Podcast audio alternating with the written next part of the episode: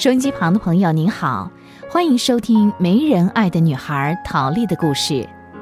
陶丽是美国加州奥克兰城一个长相难看的小女孩，从小她就得不到爱，就连生她的母亲都拒绝她，因为她长得没有妹妹好看，再加上父母很早就分开了，所以陶丽的童年是黑暗的。六岁以后，陶丽和妹妹被母亲送到一家孤儿院。孤儿院一共有六十五个小孩，年龄有大有小。比她少一岁的妹妹被编到另外一个楼房，所以陶丽除了吃饭的时候可以见到妹妹以外，其余的时间都各有各的天地。负责照顾陶丽他们这一组孤儿的保姆。性情就跟陶丽的母亲一样暴躁，又因为陶丽来的那一天拒绝吃甜菜，就招来一顿毒打。从此，那位保姆对陶丽就没有好脸色。幸好不久，陶丽就上了小学，而且交到一个名叫艾莎的好朋友。艾莎比她大一点，跟她睡同一个寝室。没想到有一天。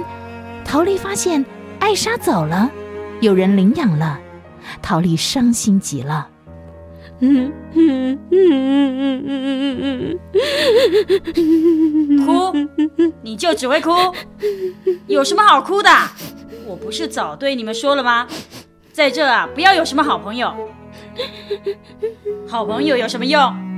今天在一起，说不定明天就有人把你们都带走了。好朋友走了，你们就有的哭啦！不听话，活该！哎哎哎，朱莉呀，到外边去咳。那个擤鼻涕的纸啊，不许乱丢，乱丢就有你的受了。你看，你看，那个鼻子都流血，干嘛那么用力捏啊？你知道你为什么生病吗？是神在惩罚你呀！你太顽皮了，顽皮不听话的，神就会惩罚。你就会生病，懂吗？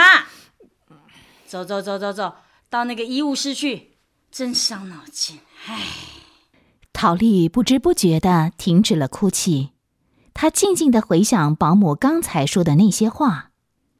对，在这儿最好不要有要好的朋友，因为每个月孤儿院都会对外开放一次，这一天从外边会来许多的大人。那些大人多少总会带一些钱或吃的送给孤儿院，若是他们愿意收养孩子，可以选一个带回家。所以每到这一天，每个小孩都会把自己打扮得干干净净，而且尽量装出乖巧的样子，吸引大人注意。这样的话，说不定就可以永远离开这里。艾莎就是上回被人看上的。想到这儿。陶丽心中有个梦想。哼，我讨厌这里，我讨厌葛博瑞天使，我一定要离开这里。可是，可是会有人看上他吗？陶丽不由得再次翻出了书包里那面小镜子，再次端详自己的长相。唉，好丑哦！要是能够……长得像妹妹一样就好了。陶丽的妹妹玛丽身上的每一个部位都是陶丽所羡慕的。虽然姐妹俩都有一对水汪汪的大眼睛，可是眼睛大有什么用呢？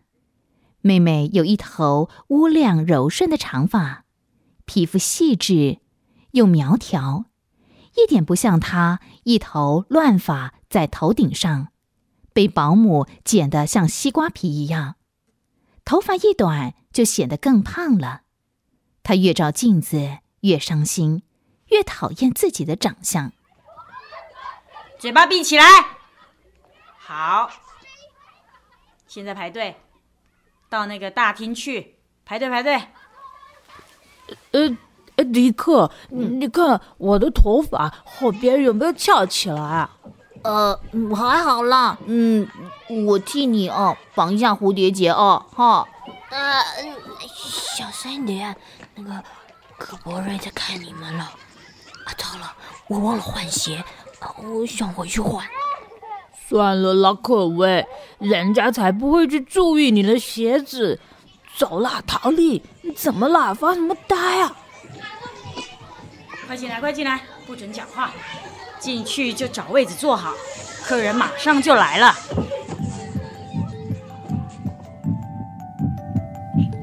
哎，你看那个，那个还不错哎。亲爱的，怎么样？选一个带回去吧。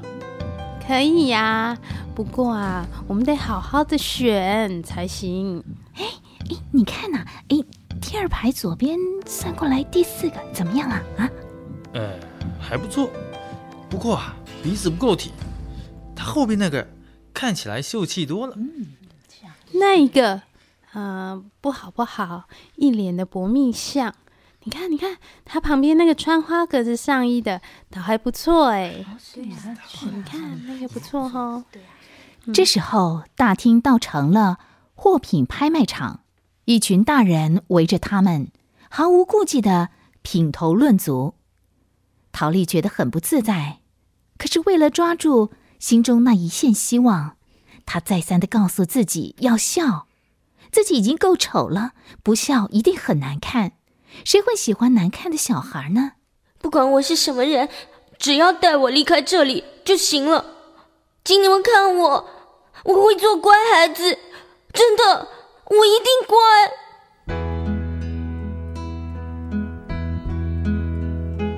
还好，陶丽的心灵世界还拥有两样宝贝，一样是书，一样是画。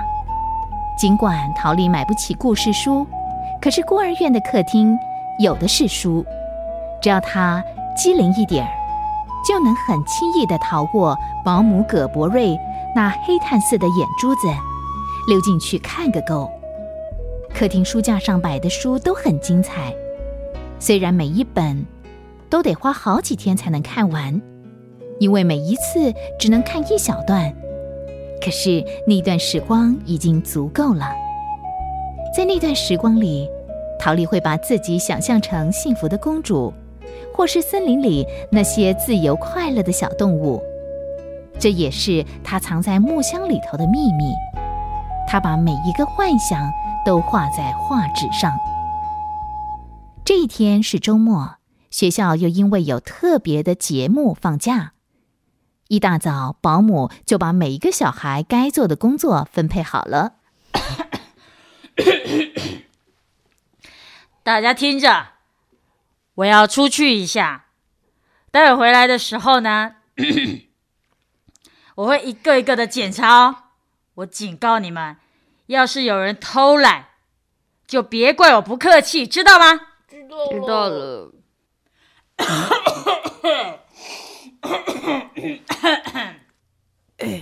你猜天使去哪里了？哼，这还用猜哦？当然是去看病了。你没看他？我警告你们啊！要是有人偷懒啊，哼，就别怪我不客气啦。哎，你知道吗？刚才我好想问天使哎，为什么？问问他为什么生病呀、哎呀，傻瓜，何必问呢？当然是不乖、不听话，惹上帝生气才生病的嘛。嗯，对呀、他常常这样说：不听话、顽皮，上帝就会叫他生病。那那那你们说，上帝为什么叫他生病呢？上帝在生他的气嘛？大概，嗯，他常常骂人、打人，上帝不喜欢。嗯，他他他好凶哦。哎，陶丽，你在想什么？你怎么不说话、啊？好啦好啦，别管他了，走啦，我们去扫地，不然啊，天使回来了就糟糕了。嗯，奇怪，怎么葛博瑞天使也会生病啊？为什么上帝要生他的气呢？嗯，上帝好凶哦，老是叫人生病，也不告诉人什么地方做错了。嗯，没，上帝到底在哪里呀？嗯，他好可怕哦。这就是陶丽童年记忆中的上帝，一位神秘、严厉、不可侵犯的神。上帝在他心中的这个形象，一直到陶丽十三岁的那年，才有一百八十度的转变。这个转变也是陶丽生命历程中的一个重大转泪点。下次再告诉您这个奇妙的转泪点。我们下回再会。